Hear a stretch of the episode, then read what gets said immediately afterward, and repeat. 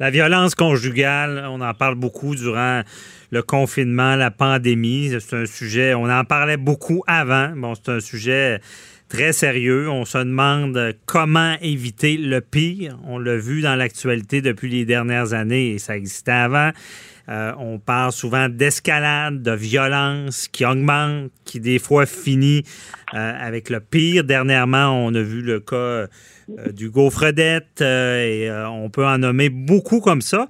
Et il y a des pays qui ont pris des mesures plus draconiennes pour enrayer ce fléau. On parle ici de l'Espagne.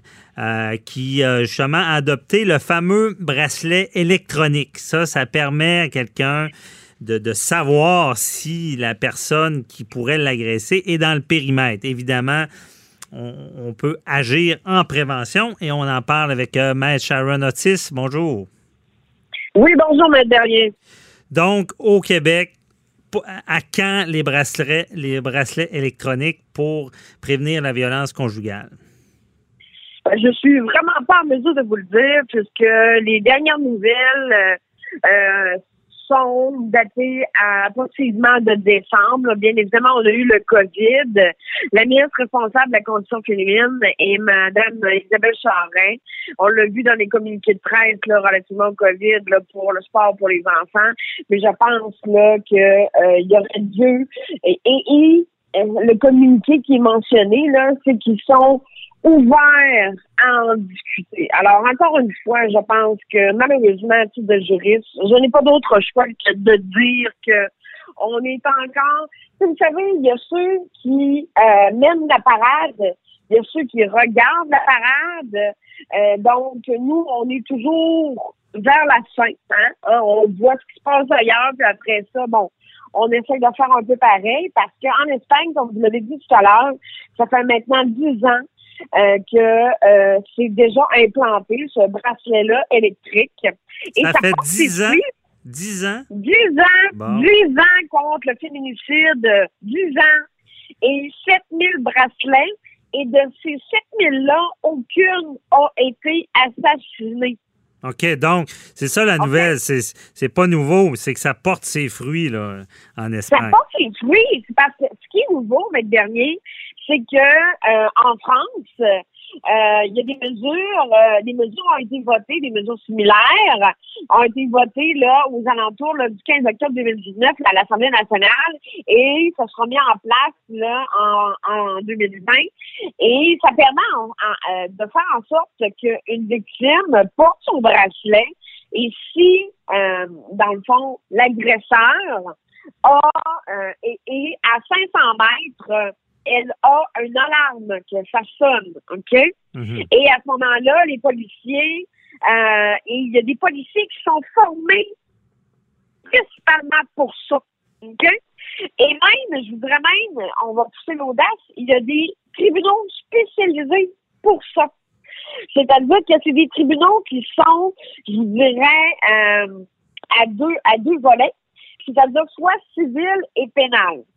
Donc, il implante euh, une distanciation, etc., et euh, donne des, des sanctions, des mesures pénales, etc., des mesures criminelles. Donc, euh, il y a cet aspect-là, et, et ça, ça, fonctionne. Mais encore une fois, nous, on est toujours en retard, on est toujours en arrière, et je ne comprends pas parce que ça, ce que ça a fait, là, c'est que euh, il y a beaucoup moins de demandes à l'extérieur, dans ces pays-là, comme l'Espagne, la France, dans les centres d'hébergement pour femmes battues.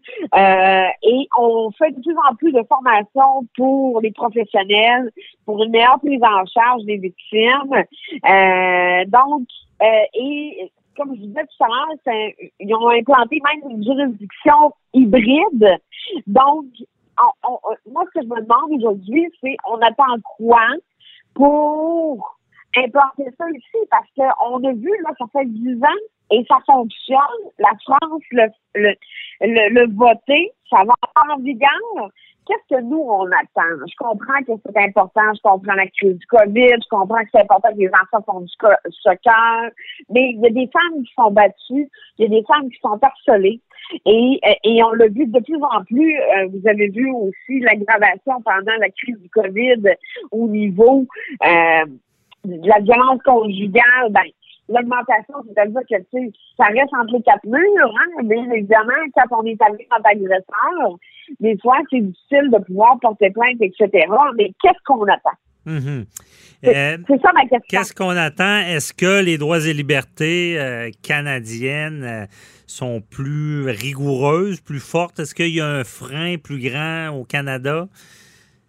pour adopter cette mesure-là? Parce que dans, une deuxième question, je vais vous demander, Maître Otis, c'est quoi les critères là, pour dire lui, il mérite un bracelet? Là? Ben, euh, honnêtement, les critères, là, c'est du cas par cas, ok? Vous comprenez? Donc, euh, euh, il n'y a pas, et, malgré toutes les recherches que j'ai pu faire, là, c'est vraiment du cas par cas.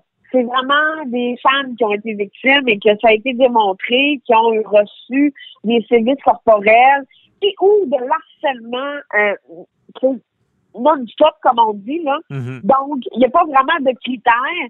Et pour répondre à votre question au niveau euh, des, des, chartes, etc., puis ça, présentement, là, une victime, même si euh, on a tous ces, ces, belles chartes-là qui sont supra-législatives, le, le, but, là, c'est d'avertir la victime avec sa montre que son prédateur est à environ 500 mètres et ça sonne. Mhm. La police débarque automatiquement. Et ça fait ses preuves. Aucune femme n'a été assassinée.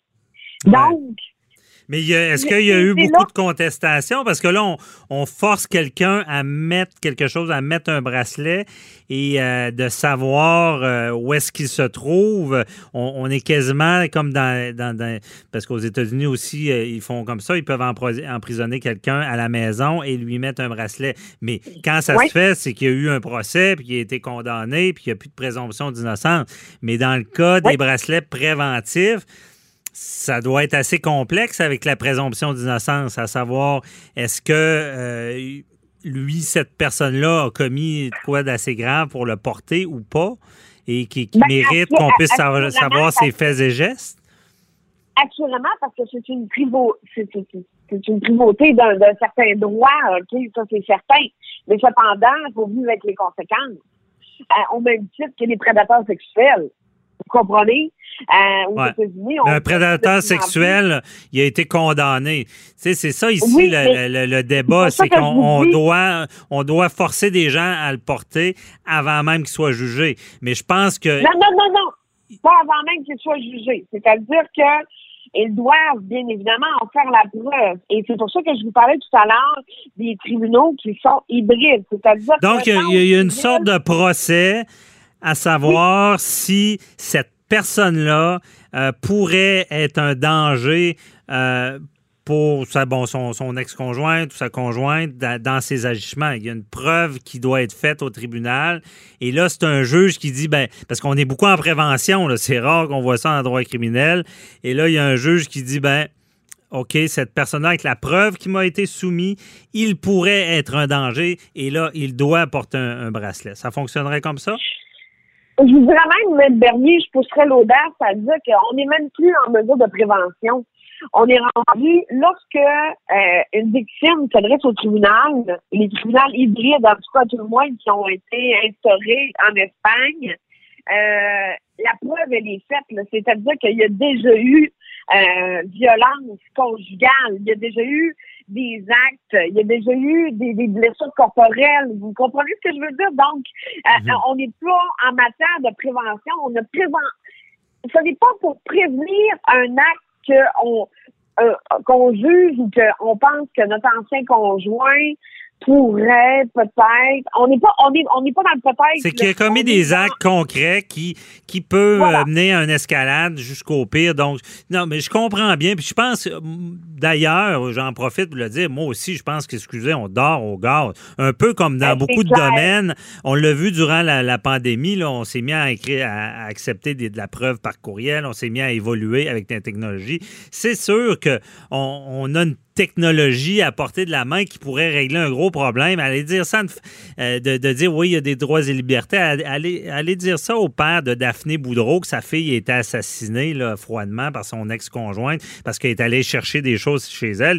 Il, il dirait, je m'en foutu. Moi, moi je, il y avait une technologie qui aurait pu sauver la vie de ma fille, puis on le fait pas parce qu'on est débordé, parce qu'on a peur de la technologie.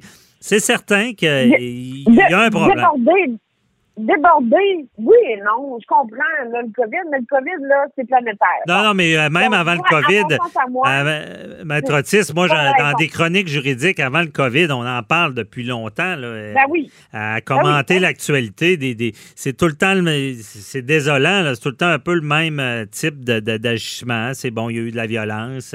On est, et, cette violence-là a escaladé pour finir à un meurtre. Puis tu as des voisins qui témoignent, mais on savait que ça allait arriver c'est ce qu'on veut éviter avec les bracelets.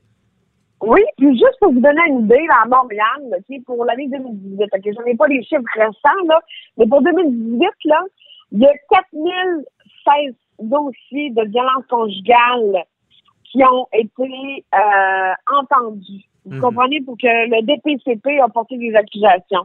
Donc, vous comprenez là qu'on est toujours à la remorque, on attend toujours qu'il arrive quelque chose, on est toujours assez de bien de justice là. Et par chance, on a une bonne euh, ministre de la Justice. Mais cependant, euh, j'espère que euh, la ministre responsable de la condition féminine, Mme Isabelle Charret, va enclencher le pas. Mais, il y a déjà un comité hein, qui, qui planche là-dessus, là, sur justement les tribunaux spécialisés en matière d'agression sexuelle, en matière de violence conjugale. et j'espère que à l'agenda, ils ont, ils ont histoire-là du bracelet. Mais il y a un comité provincial, puis ça, c'est le problème, parce que ce qui est criminel, ceux qui vont pouvoir instaurer le bracelet, c'est au fédéral. Donc, le message, j'espère qu'il y aura écho euh, de votre entrevue, Maître Otis. Le message, il doit être lancé à, Justin Trudeau, au fédéral. C'est eux qui gèrent tout ce qui est criminel, le code criminel. Mais on s'en reparlera certainement. Merci beaucoup, Maître Otis. Ça fait plaisir. Bonne, journée.